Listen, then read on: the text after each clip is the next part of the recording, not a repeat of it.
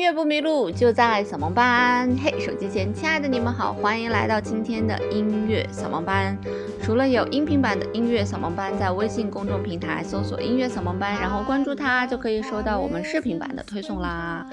今天呢，想跟大家聊一个沉重的话题，叫抑郁症和焦虑症哈。哎，为什么想聊这个话题呢？就是因为最近看了很多这方面的文章以及视频之类的东西，所以想和大家来聊一聊。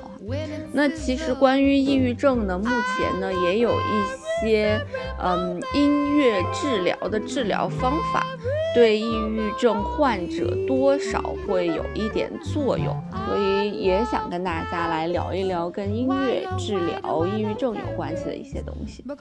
其实得抑郁症的人呢，在我们现现在这个社会啊是非常非常多的，很多名人其实也都得抑郁症了，比方说这个丘吉尔是得抑郁症的。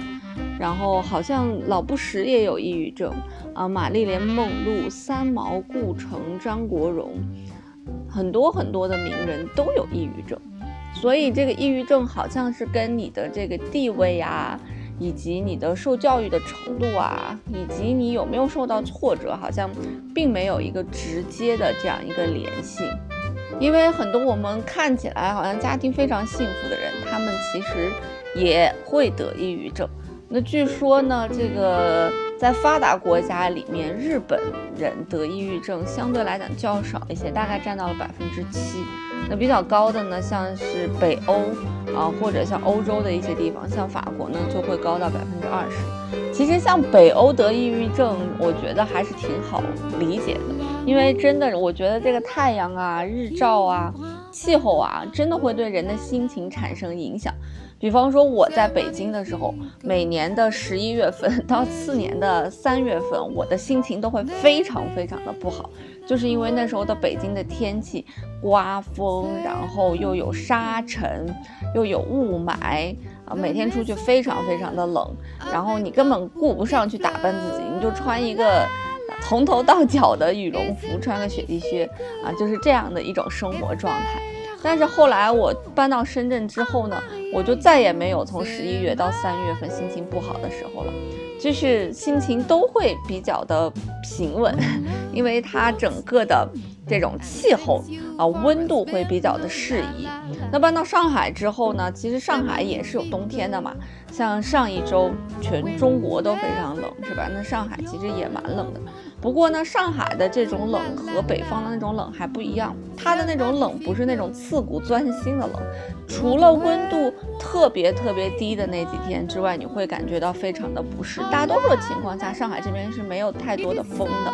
所以当你在及早排除及早和及晚出门的情况下。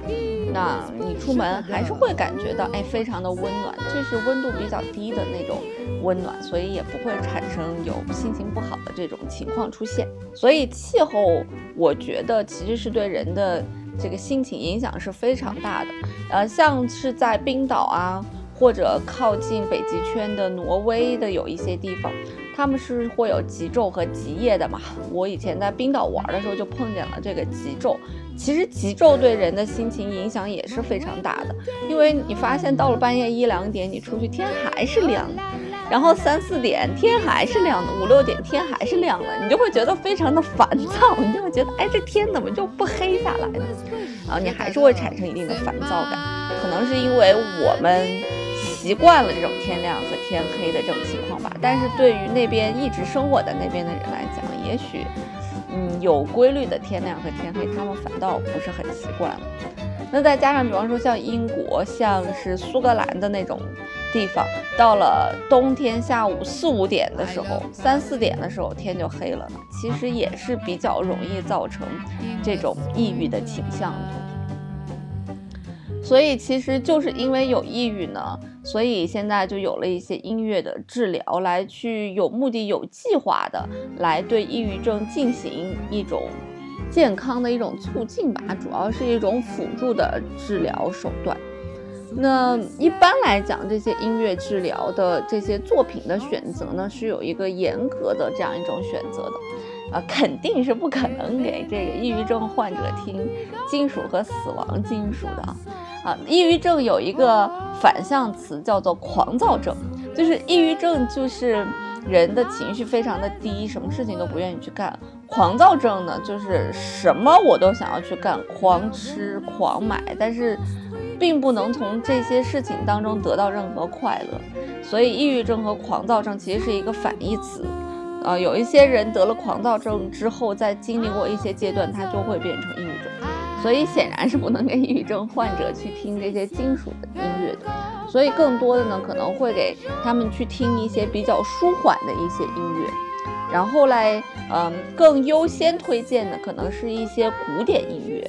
啊，因为公认的就是古典音乐呢会有更好的一些治疗的效果。那音乐治疗现在在美国呢，其实已经有七十多个学校开设了音乐治疗的专业，所以，呃，音乐治疗可能会是今后的一个在治疗方面的算是一个热门的这样一个专业吧。那之前呢，我也做过一期叫做阿尔法脑电波音乐的这样一期节目，虽然也有人讲说有点玄学，说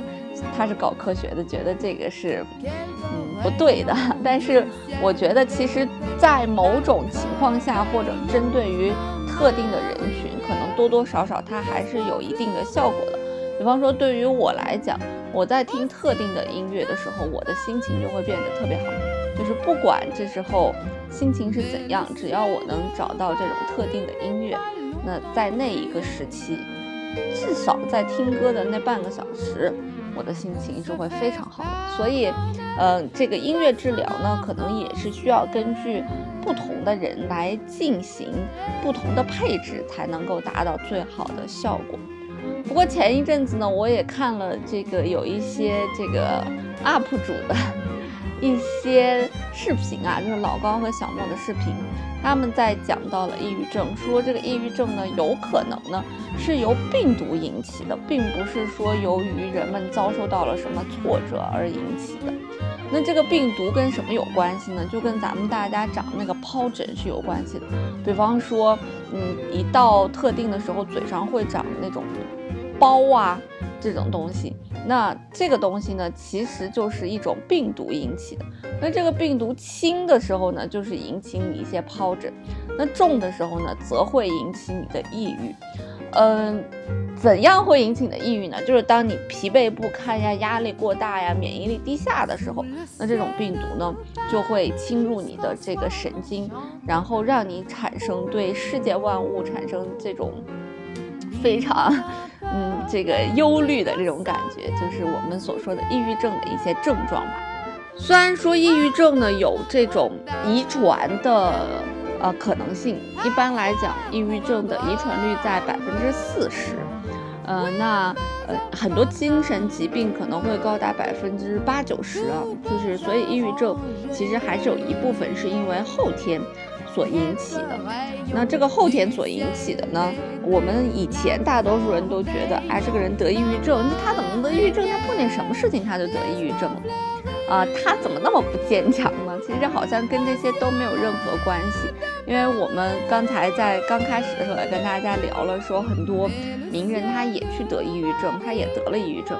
那为什么这些名人有钱有名还得抑郁症？他们心理承受能力怎么这么差？那其实。可能也就是因为他们爱长疱疹，然后 进而就得了这种抑郁症吧。那其实除了抑郁之外呢，还有一些其他的精神疾病啊，比方说像焦虑症啊，也是属于就是焦虑、抑郁，应该其实属于比较相近的精神疾病了。那大家以后一定要记着啊，呃，说人 这个有病是精神病，不是神经病。神经病确实就是因为你的神经出现了问题，那叫神经病。而精神病呢，就是比方说精神分裂啊、抑郁症啊这些，就是属于精神病啊。不过精神病到最严重的这种级别，就是我们所说的要去精神病院的这种，这种人是完全没有办法去控制自己的行为的，完全没有办法去控制自己的。这种一些一些精神上面的一些东西，他是完全没有办法去控制的，啊，他他不自知嘛，所以，嗯，包括一些精神病患者去犯罪，也没有办法去给他这个去定罪，因为他没有办法有一个正确的认知。当然，这种就属于精神病患者当中非常严重的了。可是，抑郁症和焦虑这种，他还是有自我认知的，他知道是这样子的，但是他没有办法控制这样子自己的这样一个情绪。那像抑郁症和焦虑症，如果嗯这个长期你处于这样一个状态而不自知的话，它有的时候还会引起一些你身体当中的一些不适，就是属于植物性的精神紊乱。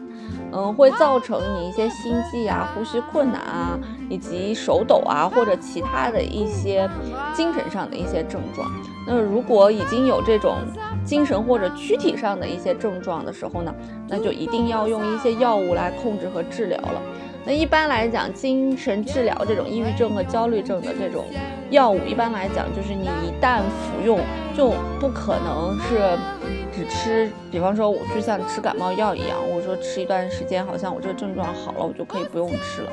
吃这种药呢，需要有一个非常长期的过程，呃，大概它的基本的一个疗程在一年左右，就是你一旦开始吃这个药，你就要吃够半年到一年的时间，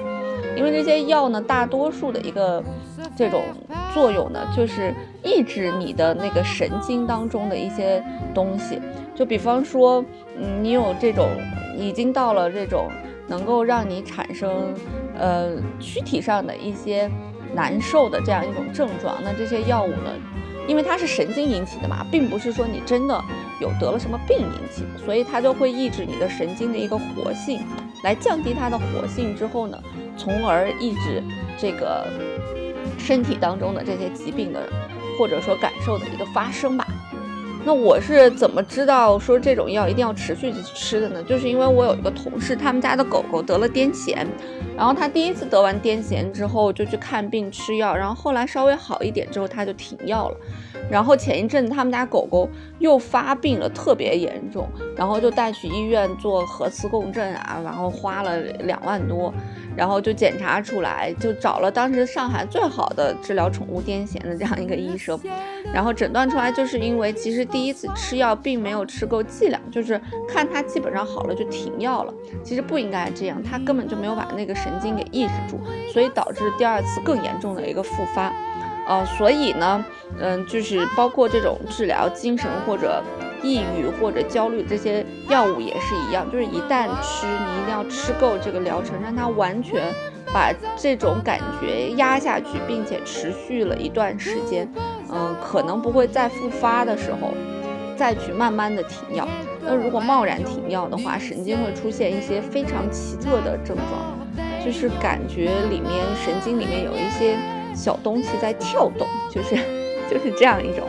感觉反正是一种非常奇特的感觉。其实我自己在去年的时候，应该是在深圳的时候，因为有一些不太顺利的事情吧，然后就开始，呃，有在吃这样一些药物进行一些调节。由于我个人其实是一个非常懒的人，我经常吃一阵子药就会莫名的忘掉吃药，然后。就会出现一些神经当中的一些跳动，那种感觉非常非常的刺激。所以我到我就看那个药的说明书，他就写，如果贸然停药的话，会出现一些神经特殊的症状，就无法用语言描述的一些症状。然后我才知道说这种东西你吃就一定要持续的吃下去，而且在吃这种药的时候呢，你会产生非常巨大的副作用，因为它整个把你的新陈代谢降低了，把你的身体活性降低了，所以你就会产生包括像便秘呀、嗜睡呀，然后其实因为新陈代谢的下降，体重是会略有上升的。那其实像这种药物，你在最初服用的时候，它是没有办法一下抑制住你的这个神经的，所以在你最初服用的时候，它还是会有一定的症状，可能会积累到半个月的时候，可能是一个药量的积累，从而才让你的这个症状呢有一定的减轻。然后呢，这个药物的主要的作用呢，就是抑制你的这个神经，因为其实包括像抑郁症也好，焦虑症也好，它所产生的这种呃心情不好，或者说产生的这种身体上的。就是我们说的身体上的一些不适，它是会有一个非常强的一个周期性的，它会到特定的一个时间点，你就会非常非常的难受，而且自己根本没有办法去控制。那它就是在抑制这个神经，不要在这个点给你产生这种记忆。就有点，其实有点像咱们的肌肉记忆一样，我们不停的练琴，不停的说英语，就是因为要让我们的手指和我们的口腔产生这种肌肉记忆。而这种药物呢，就是抑制神经的这种，我个人理解啊，就是抑制神经的这种记忆，然后慢慢的把这个记忆消除、消除、消除、消除、消除，到完全消除之后，再来维持一段时间，从而完全消除这个症状。呃，所以这种药就是一旦吃就一定要吃够年数，而且一定要遵医嘱，一定不能说自己就去把这种药物停掉。所以其实我们身边这些得抑郁症的人，他可能并不是说自己碰到什么事情想不开得抑郁症，也很有可能是这种病毒引发的精神上的一些。呃，植物性的一些精神紊乱，或者精神上的一些紊乱，导致了你的心情不好，或者身体体上的有一些障碍，躯体上的有一些难受的感觉。那如果身边的朋友有得抑郁症，我觉得最好的方法呢，其实就是第一个就是不要去刺激他，就是他可能会因为某种特定的事情会心情不好，你就不要总是提这件事情来。来来来，帮他回忆起那个非常不好的场景，就不要去提他。那另外呢，如果这个人是一个比较能说的人，那你就静静的去听他倾诉一些事情。那如果他是一个不愿意说话的人，或者有一些爱好什么的，你也可以去迎合他的一些爱好。我觉得这可能是对抑郁症患者最好的一种陪伴和帮助。好啦，那今天的节目呢就到这里了。如果你也有这方面的困惑呢，不妨留言给我，把你的不开心都说出来。那今天的节目就到这里啦，音乐不迷路就在扫盲班，我们下次再见喽。